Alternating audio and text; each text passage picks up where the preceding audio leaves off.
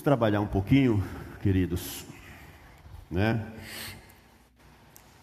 Vamos trabalhar um pouquinho com texto, palavra.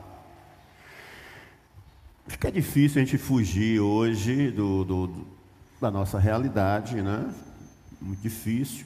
Eu pensei um pouquinho a gente poder estar tá dedilhando com você um pouco sobre essa essa postura de, da fé cristã, né, a política, né, como é que essas coisas se relacionam, como é que se completam ou não se completam. Mas eu queria fazer de uma forma um pouco diferente do que a gente tem visto aí. Né? Existe, existe o texto lá em Salmo 94, Salmo 94,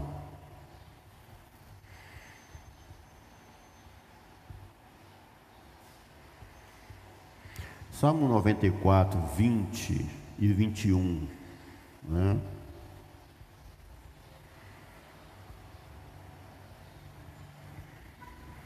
Olha o que diz o verso 20 do, do capítulo 94, o salmista: Poderá um trono corrupto estar em aliança contigo?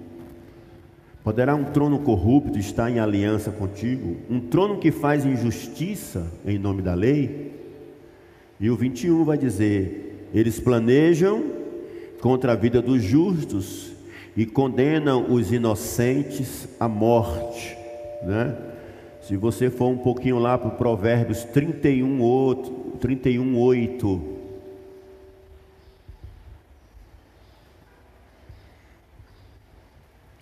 Provérbios 31, 8. É 31, 8 e 31, 9. Olha o que diz aí. Erga a voz em favor dos que não podem defender-se. Seja o defensor de todos os desamparados. Erga a voz, verso 9. Erga a voz e julgue com justiça defenda os direitos dos pobres e dos necessitados.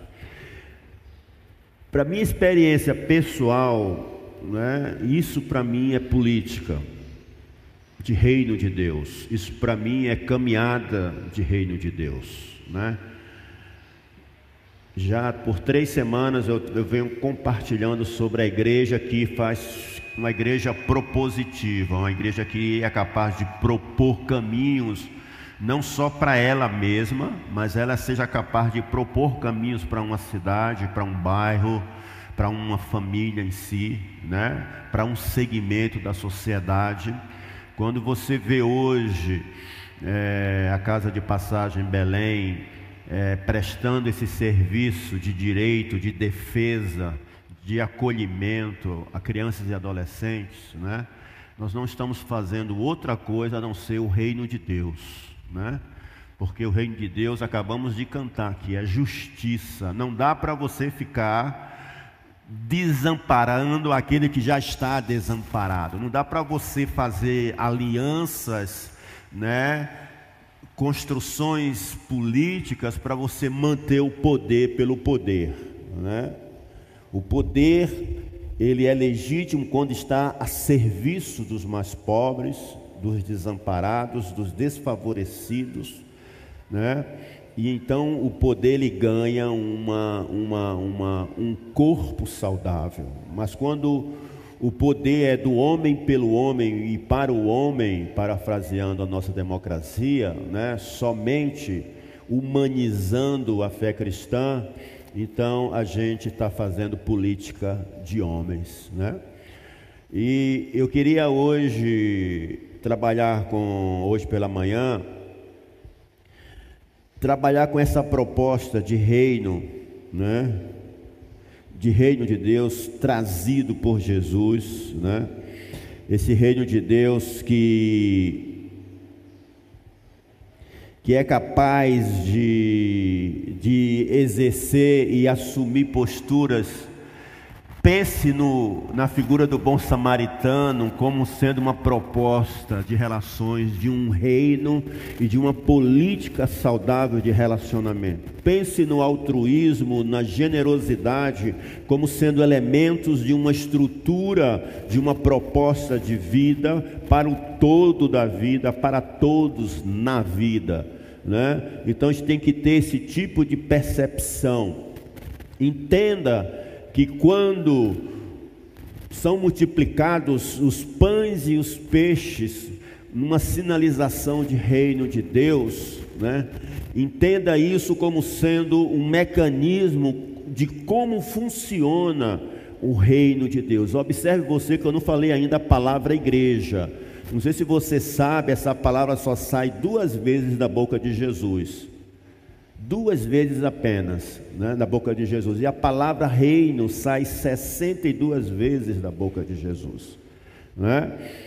Diz um autor de que Jesus pregou o reino e surgiu a igreja. Né? E você e eu, nós sabemos perfeitamente disso, como a gente consegue viver a igreja sem viver o reino. A gente consegue fazer essa proeza, né? essa proeza.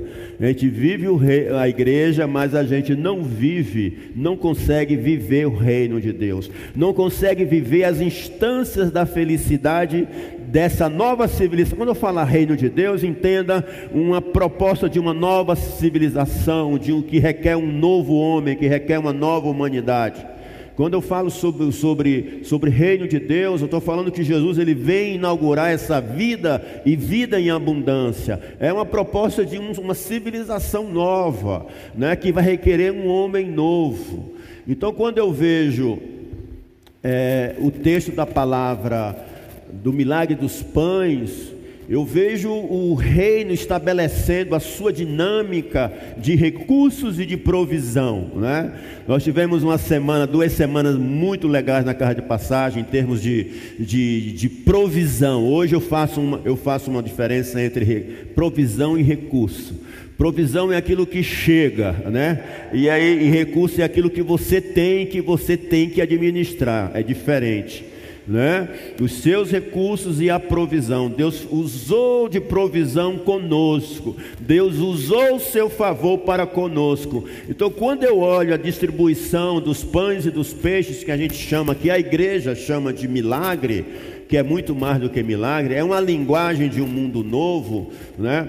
Eu entendo que há uma dinâmica diferente dessas que a gente vê aí comitantemente, repetidas vezes, né? Há uma, há uma mudança, há uma proposta de, de nos organizarmos de maneira diferente, de vivermos de maneira diferente, como diz o próprio texto, para que não haja necessidade, necessitados entre nós e fora de nós.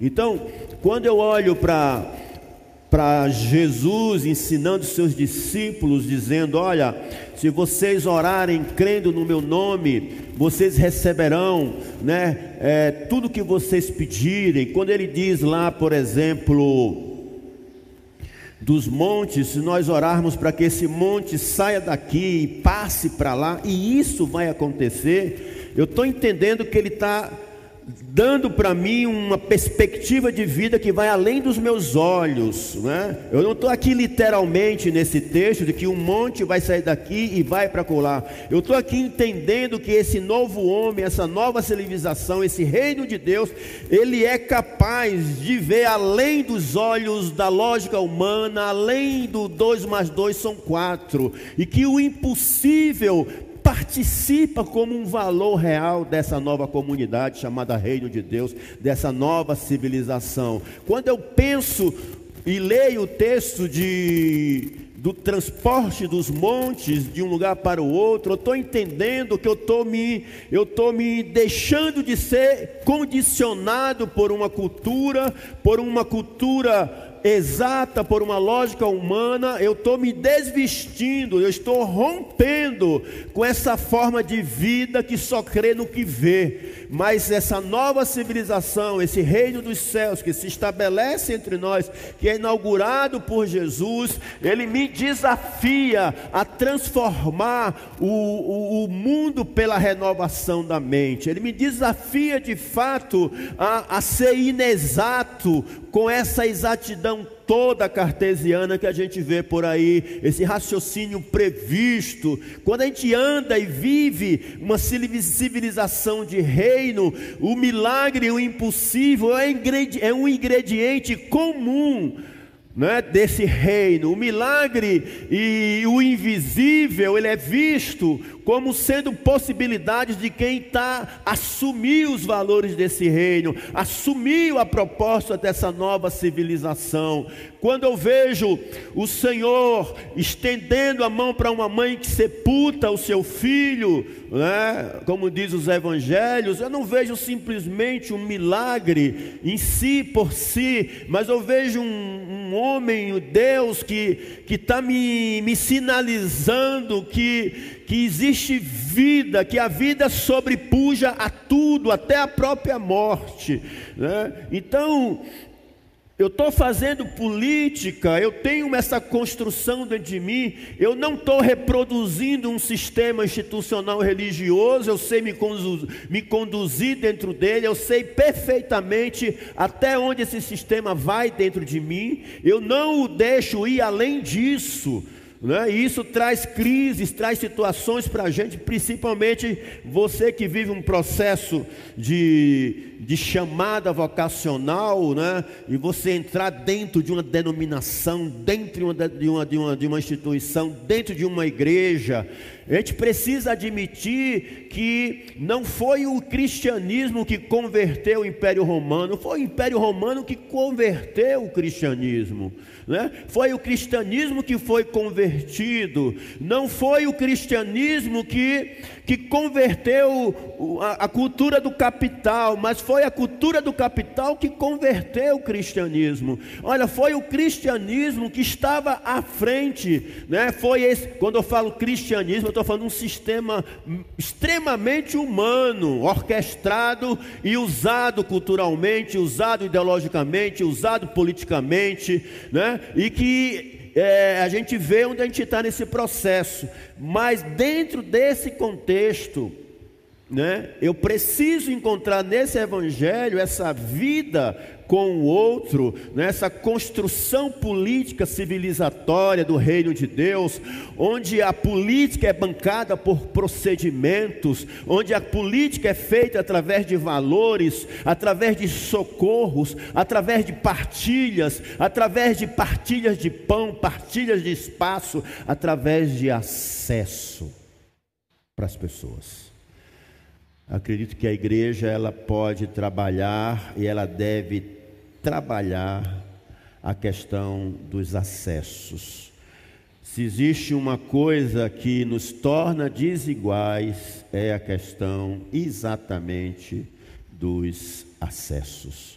Somos completamente incivilizados no contexto de reino de Deus, no contexto de andar em cima desses valores que eu acabei de citar aqui para os irmãos, para você que está nos vendo, está nos acompanhando nessa. Eu tinha separado aqui um texto, está aqui, né?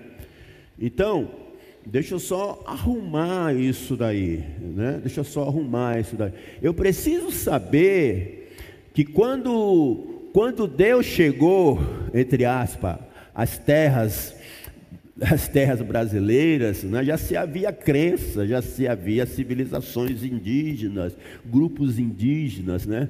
E quando Deus chegou, quando o Deus do cristianismo chegou, ele dizimou as religiões or, or, oriundas, né, do, dos índios, né? E quebrou. Ora, foram os cristãos que trouxeram, e foi os cristãos, melhor dizendo, foi o cristianismo que trouxe os escravos para as nossas terras, foi o cristianismo que pregava na senzala, e você sabe qual era a, a, a, mensagem que era pregada por esse cristianismo na senzala? Era a mensagem da ressurreição.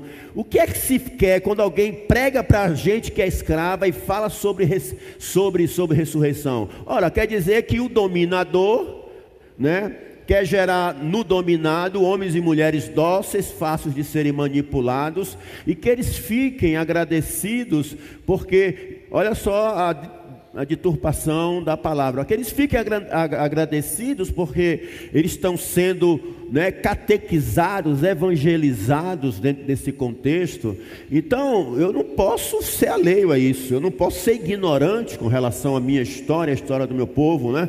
Por mais que eu perceba que a igreja não dá muita bola para essas realidades, isso não faz a mentalidade da igreja, isso não faz a cultura da igreja.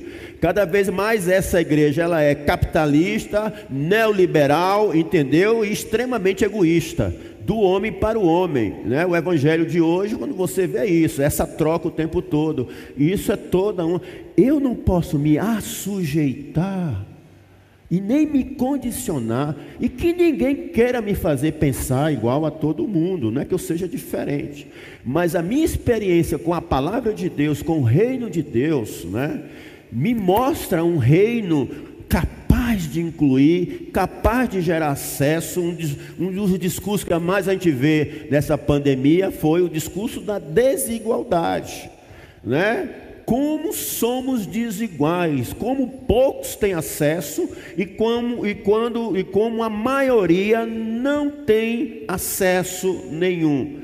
Eu quero dizer e compartilhar com vocês que quando Jesus ele chega, ele chega e inaugura o reino.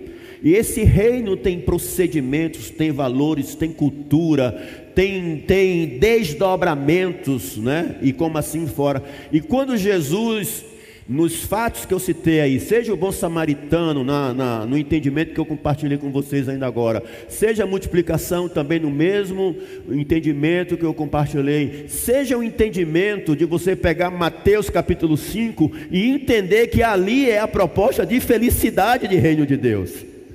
Mas quando é que esse povo, essa igreja desse tempo, vai olhar para as bem-aventuranças e vai entender que isso é ser feliz na perspectiva de reino de Deus? O nosso ser feliz é materialista, o nosso ser feliz é, ser, é de acúmulo, o nosso ser feliz é de prazer, o nosso ser feliz é de você chegar na frente. Os irmãos entendem, mas a gente consegue dentro de um. Eu vim, eu vim saber a palavra noia, né, né, é mente, paranoia, mente, né? E a gente fala até numa certa gíria, é uma, isso é uma noia, né? Às vezes quando você vê na televisão o pessoal chamando os usuários de crack de noiado, eu acho interessante essas falas, né? São, são são falas que trazem todo um histórico dentro delas, né? E quando Jesus ele estipula a possibilidade real de transportes de montes, de levantar pessoas que já morreram, e ele alarga, ele não mais se condiciona àquele mundo do Império Romano, ele não se condiciona ao mundo dos fariseus, dos saduceus, ele não se condiciona ao mundo judaizante, ele supera, ele bate, ele rompe e ele cria uma nova marca. E ele cria um novo recorde, ele cria uma nova proposta, ele supera aquilo que está no comum da vida. E geralmente as pessoas que extrapolam seus limites, que batem recorde dentro de si, elas são provocadas a estabelecer novos padrões na sua vida pessoal. Pegue um atleta, por exemplo, né, que, que estruturado na, na disciplina física, né, ele vai atrás de um, de um limite que para ele é, é possível, o chamado recorde, vamos dizer dessa forma. E ele passa 3, 4, 10 anos, talvez uma vida não tão longa no atleta, mas quatro, seis anos tentando um novo, um novo recorde, e quando ele chega lá né, e bate o recorde, será que ele se sossega? Será que ele está bom agora é sombra e água, água, água fresca? Não. O que é que ele vai fazer? Ele vai estabelecer um novo recorde. E esse novo limite vai exigir dele um novo padrão. Ora, não é isso que Jesus fez entre nós? Ele não lidou, ele não parou nos limites dessas estruturas é, é, é, falidas, injustas, romanas, judaizante, é, grega. Ele não parou nisso isso. Ele disse: Não, ore, tudo que você pedir no meu nome vai acontecer. Ele não diz: oh, se você está vendo, acredite. Se você não está vendo, não acredite. Ele rompe com isso. E quando ele rompe, ele produz. Esse rompimento vai requerer dele novas, novos padrões. É isso que a igreja precisa aprender. Né? Não vai, não há o novo, não há o avivar de Deus, não há o, o, o enchei-vos de Deus, o tempo de Deus, da plenitude de Deus, se nós não quebramos os nossos limites. Não haverá novos padrões, não haverá nova linguagem, não haverá nova oração, não haverá nova música, não haverá nova igreja. A nova igreja surge porque ela extrapolou, porque ela foi além do que diziam para ela, porque ela, ela, ela pensou, porque ela refletiu, porque ela decidiu, porque ela se viu, e ela pode abrir o seu caráter à igreja e entender que o ser igreja, né, tem que estar comunada com o ser reino de Deus, ou nunca vai ser igreja. Igreja que não está associada a reino nunca é igreja, vai ser uma confraria religiosa. Então Jesus ele chega, estabelece um novo recorde, ele supera as marcas antigas das civilizações, né? ele supera a sofia dos gregos, ele supera o estadismo dos romanos, e ele supera né, o os sinais dos judeus. Está lá, em primeira, tá lá em 1 Coríntios, capítulo 2, não estou falando nada de novo aqui. Né? E em cima disso, e assim é a sua vida. O que é a santidade? A não ser o que? Áreas da vida que você está desarrumado e que você luta para arrumar e que você batia naquele limite e voltava, mas agora você extrapolou aquilo. E quando você extrapola, você tem que dar um, tem que ordenar a sua vida num novo padrão. Aí você vai se santificando. Entendeu? Se a gente for a cultura do avestruz o tempo todo com a cabeça dentro do buraco, e para a igreja, cabeça dentro do buraco é o que? É só viver para si, fazer para si, se distrair para si. Então, essa igreja, pseudo-igreja, falsa igreja, né? que não consegue olhar o outro, que não consegue ver ninguém, que não consegue entender reino, produzir reino, sempre está usando o povo para si, isso não é igreja. Sempre usando o povo para si, isso não é igreja. A igreja é instrumento para libertar o povo, não é para oprimir nem para criar dependência do povo nas suas congregações. É preciso sim romper, porque se nós não rompermos, o novo não se instala. Se nós não rompermos, o novo não se estabelece dentro de nós. Se nós não crermos de fato que bem-aventurados são aqueles, os mansos, né? são, são os que choram, bem-aventurados são os mansos, são os que pacificam. Se nós não encarnarmos isso daí, nós não vamos ter novidade nenhuma. A gente vai, a gente vai continuar querendo ser feliz como o mundo é feliz. Então, isso tudo para mim, João Maria, tudo isso para mim é política. Né? Isso não me aliena, isso me antecipa, isso me coloca na vanguarda desse tempo. Né? E a igreja tem que ter esse tipo de impulso, tem esse tipo de, de radicalidade do que ela é e ela vive para quê afinal? Né? Para quê afinal? Então, se você for olhar para a história dos ismos, dos cristianismos, né, do, dos comunismos, dos ideologismos da vida, você vai ver os cristãos matando, o cristianismo matando, o cristianismo jogando, a maior nação cristã do mundo jogando duas bombas atômicas né, no país né? Vocês sabem disso. Você vai ver o cristianismo pagando, tutelando as duas grandes guerras mundiais do século XX. Tudo isso cristianismo. Não dá para a gente dizer que isso não é, isso é fato, né? Mas cristianismo, organização, sistema instituído por homens. É por isso que quando a gente fala aqui de religiosidade, ah, religiosidade todo mundo tem, tem, mas quando ela começa a bancar você, é, uma doença, é uma atrocidade na vida da gente. Obrigado. É uma atrocidade na vida da gente, né? Na época da reforma, agora eu estava lendo um pouco mais, né? E houve a reforma, mas depois houve a revolta dos camponeses. E quem, quem acordou em mandar matar e quem a matar abaixo, abaixo de armas, né? Foi Martinho Lutero, dos, né? E foram mais de 300, 300 mil mortes. Então a gente tem que ter capacidade de ver essa identidade histórica, mas não se parar nessa identidade histórica e abrir as escrituras para o tempo de hoje, né? E isso para mim é uma atualização, né? Ah, qualquer hermenêutica literalista precisa ser questionada, porque ela não é saudável.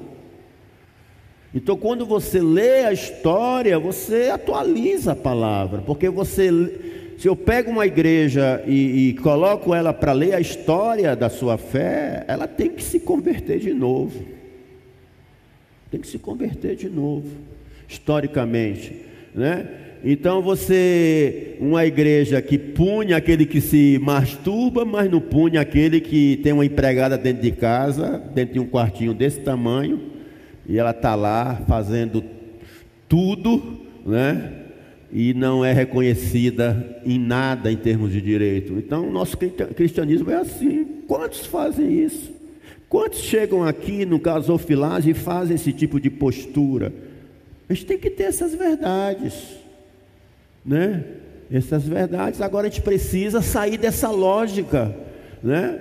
de, de tradicional e que isso não pode, ah, o Espírito Santo foi para aquele tempo, essas besteiradas toda de igreja que, que você às vezes passa 5, 6 anos para para alguém pensar diferente. Então chega de ser condicionado, chega de ser aculturado, né? A gente precisa é, é, estabelecer novos padrões na vida da gente, nossos, nossos padrões na vida da gente com Deus e com os homens. E para isso acontecer, você tem que romper se você toda vez se submete, toda vez se submete, toma forma daquilo, toma forma daquilo, você nunca vai crescer. Você nunca vai saber quem é você. Você sempre como fruto da sua história e nunca como alguém que é sujeito de si mesmo, que tem autonomia sobre si mesmo. Aleluia, amém. Então é preciso que entender que a fé cristã, ela extrapola, ela bate recordes, recordes, né? Ela bate recorde. E a nossa vida com Deus tem que ser de superação, de rompimento, porque senão a gente vai replicar o mundo, a gente vai duplicar o mundo dentro de nós e nas nossas relações. É por isso que lá em Mateus 5,13 vai dizer: Vós sois o sal da terra, para você não replicar aquilo que o mundo está dizendo, você não reproduzir a injustiça do mundo. É, você não poder estar contando, cantando o teu reino é sempre eterno, justiça e tal, tal, tal. E quando você vai ver, você vê fazendo injustiça. Jesus, ele estabelece novos padrões de vida para a gente. E a gente fica nessa crise. Ou entra para viver esse Jesus em tudo, ou se utiliza de Jesus dentro de uma comunidade de fé. Jesus ele avança porque ele rompe. Ele rompe porque ele multiplica pães. Ele rompe porque ele confronta os que fazem mau uso da casa do Senhor. Naquele, naquele texto, quando ele expulsa os vendilhões, ele expulsa os vendilhões não porque estão vendendo, porque eles estão ocupando o espaço indevido dentro do templo. Não sei se você sabe, o templo judaico é o centro da sociedade judaica. É lá que está o ensino, é lá que está a escola, é lá que está o banco, é lá que está o juiz, é lá que está as negociatas. É tudo em torno e dentro do templo. Era assim que eles se organizavam. Né? Então, quando ele vê os, os, vendedores, não tem dificuldade nenhuma, mas eles estavam é, é, desrespeitando os espaços para quem quer viver esse espaço. Eles estavam limitando esse espaço para quem queria usufruir desse espaço. Então, ele tem que ter uma hermenêutica muito mais. É, é, é quando eu falo hermenêutica, eu falo de interpretação muito mais acurada, muito mais responsável. Né? Muito mais responsável. Então ele vai, ele estabelece, ele rompe. Quando ele rompe, Jesus ele estabelece. Eu mostrei aqui alguns exemplos de como ele rompe esse, é, esse mundo condicionador, né? Esse mundo que quer que você se conduza como eles dizem, né? Hoje em dia você, você sabe muito bem que eu estou falando sobre isso. Mas ele rompe, ele diz: não, desses, desses dois peixes e desses cinco pães podem sair muita coisa boa, muita gente pode ter acesso, né? E, e vai dizer: Mas Senhor, né? Nós só temos aqui 200 denários. Ele falou assim: nem 200 denários daríamos para nós comprar o pão. Olha o cálculo que nós fazemos. Isso é o cálculo. Jesus não faz esse cálculo. Esse é o cálculo do sistema do mundo. Felipe não conseguiu romper. Ele olha para a situação e diz: Olha, só 200 denários. Né? E Jesus ele pega os pães e, e ele rompe, agradece e rompe. Não, Felipe, não é só os seus olhos, existe esse mundo todo. O meu reino é assim, Felipe. Então é como se Jesus estivesse dizendo para a igreja, Felipe fosse a igreja, e dissesse: a igreja não vive só de dízimos e oferta, Felipe. Levanta os teus olhos, dobra o teu joelho. Eu sou o Deus dos impossíveis. Eu trago a provisão, eu dou o recurso. Mas essa igreja quadrada que não crê em nada disso. É isso que é o reino de Deus. É isso que é uma civilização nova, homens e mulheres com mentes transformadas, com uma mentalidade nova, não uma mentalidade umbilical com a cultura do seu tempo.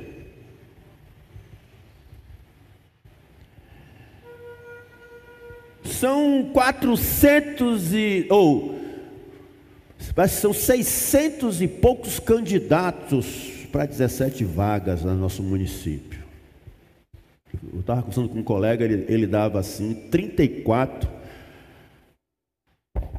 34 por um. Então, para cada vaga, 34 candidatos disputando.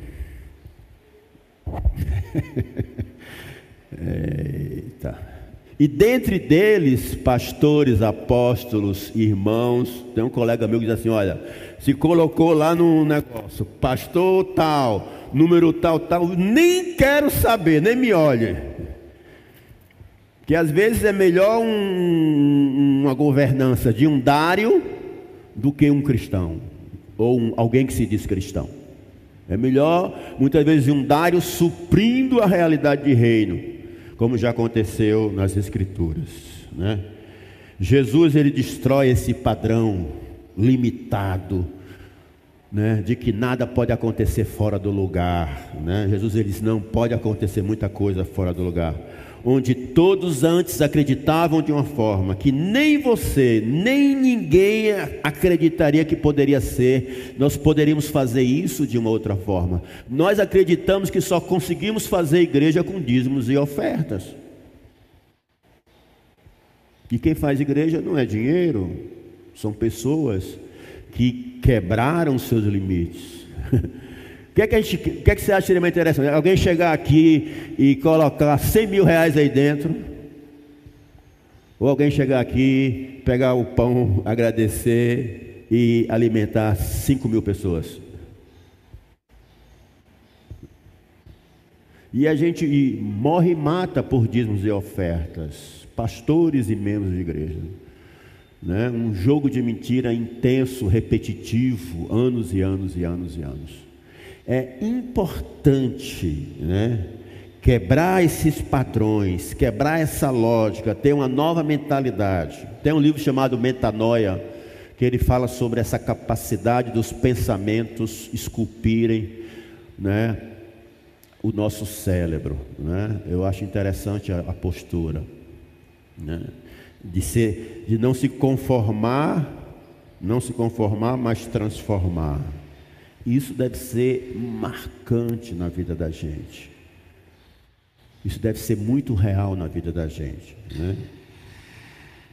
Existem limites a serem rompidos, esse, esse limite democrático, essa democracia de balcão, de oligarquias, de grupos corporativos, né, que se, se alternam no poder. Eu não vejo para nossa cidade um terceiro, uma terceira, uma terceira opção política né? E eu não vou ver daqui talvez mais umas duas ou três eleições. Eu já estou lá no além com o Papai do Céu.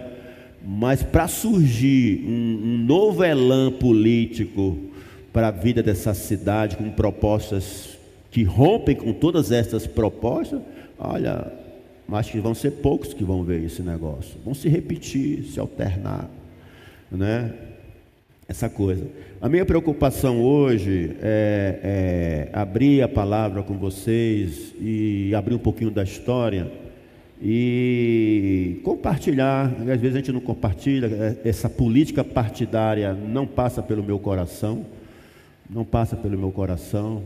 Eu gostei muito dos movimentos que aconteceram do MPL, os movimentos da catraca livre, né, que as pessoas procuravam quem é que está na frente, quem é, era o povo que estava na frente, né? procurava uma bandeira de um partido, não achava. Se alguém chegasse e entrasse no movimento com a bandeira, tinha que tirar a bandeira, né? era o povo, né?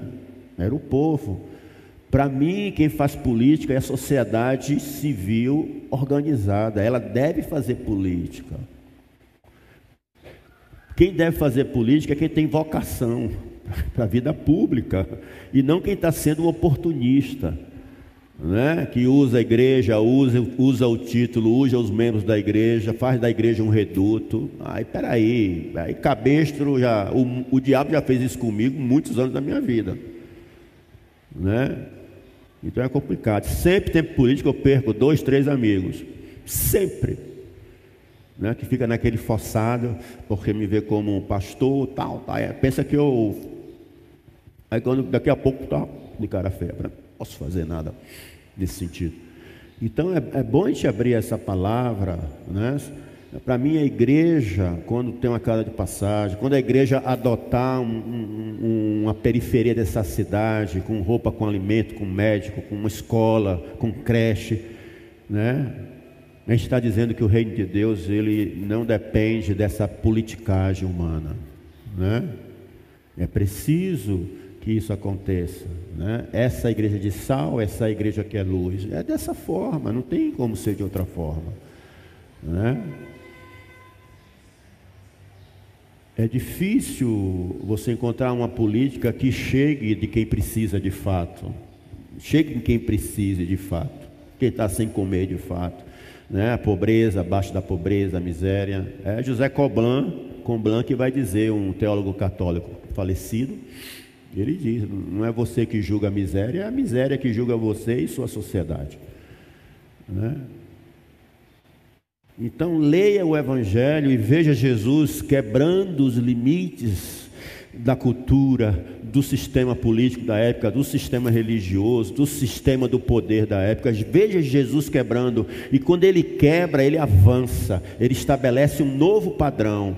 E eu trago isso na perspectiva de igreja também. Quando você, como igreja, individualmente, pessoa, você está dentro de você, sendo refém de uma área específica, mas quando você resolve se organizar em Deus para enfrentar aquela área que está atrasando sua vida, e você supera aquela área, o que é que vai acontecer? Você vai, você vai sentir a necessidade de estabelecer um novo padrão, e isso se chama santidade. Aí você vai se santificando, porque você rompeu limites da sua vida. Enquanto você não, não romper limites, você não cresce. Eu digo isso na minha carne, não cresce. Você vai ficar com aquelas soluções intermediárias na sua vida que não fede e nem cheira. O reino de Deus é uma ação política pela vida. E Jesus veio, estabeleceu e instalou dentro de mim e de você. E disse: agora vá e faça. Ensine a guardar tudo que eu tenho ensinado a vocês. Isso é reino de Deus. Muito mais do que a igreja. Né? Quando a igreja faz isso, faz só para encher o seu corpo. Né? Nesse sentido, primeiramente, para ser uma igreja grande, essas coisas todas, né? que ainda fascinam muitos de nós. Muitos se vendem ainda nesse sentido. Então, queridos, deixe-vos a paz, não a paz de João Maria, mas a paz do Senhor, né? Para que a gente seja mais rompedores, mais críticos na nossa fé, para que a gente aprenda a, a, a que a gente admita que se ou eu enfrento o que eu tenho que enfrentar, ou nunca o novo vai chegar na minha vida. Amém? Isso é importantíssimo, né? Eu trago essa palavra para compartilhar. Teve alguns colegas assim, oh, pastor, vamos, vamos, vamos fazer um, um, um, um debate com os, com os, candidatos na perspectiva da, das igrejas evangélicas. Eu disse, Deus me livre. Deus me livre fazer isso. Talvez até anos atrás eu até faria. Deus me livre reproduzir isso aqui dentro. Deus me livre. Deus me livre. É horrível, não tem como. Só se você estiver cego mesmo e tiver com, a, com sua mente atravessada. Né? Deus me livre, farei isso não, meu irmão. Né? Eu tenho, acho, algum olho para mim eu vejo alguns momentos bem na minha vida, né? Já houve momentos assim que eu fui muito, muito progressista em termos de evangelho, em termos de, né, vivi muito isso, né? Teve um tempo que eu negociei bastante. Eu me vejo hoje como um homem piedoso. Não me vejo mais além disso. Eu sou um homem piedoso. Eu quero ouvir Deus, quero que a palavra fale comigo, quero que, que a, a, a minha igreja, no sentido de pastoreio, tenha paixão por Deus, tenha paixão por pessoas, né? Então, são, são marcas de um evangelho, né? E Paulo falando para Timóteo que a piedade não traz prejuízo nenhum para ninguém. A piedade, exercita-te na piedade, não traz prejuízo para nada. Né? Hoje eu me vejo como uma pessoa, como um pastor piedoso, uma pessoa piedosa. Entendeu? Amém? Amém? Amém? Você entendeu o que eu estou lhe dizendo aí? Mas depois não está dizendo outras coisas por aí. Ainda bem que. Que bom.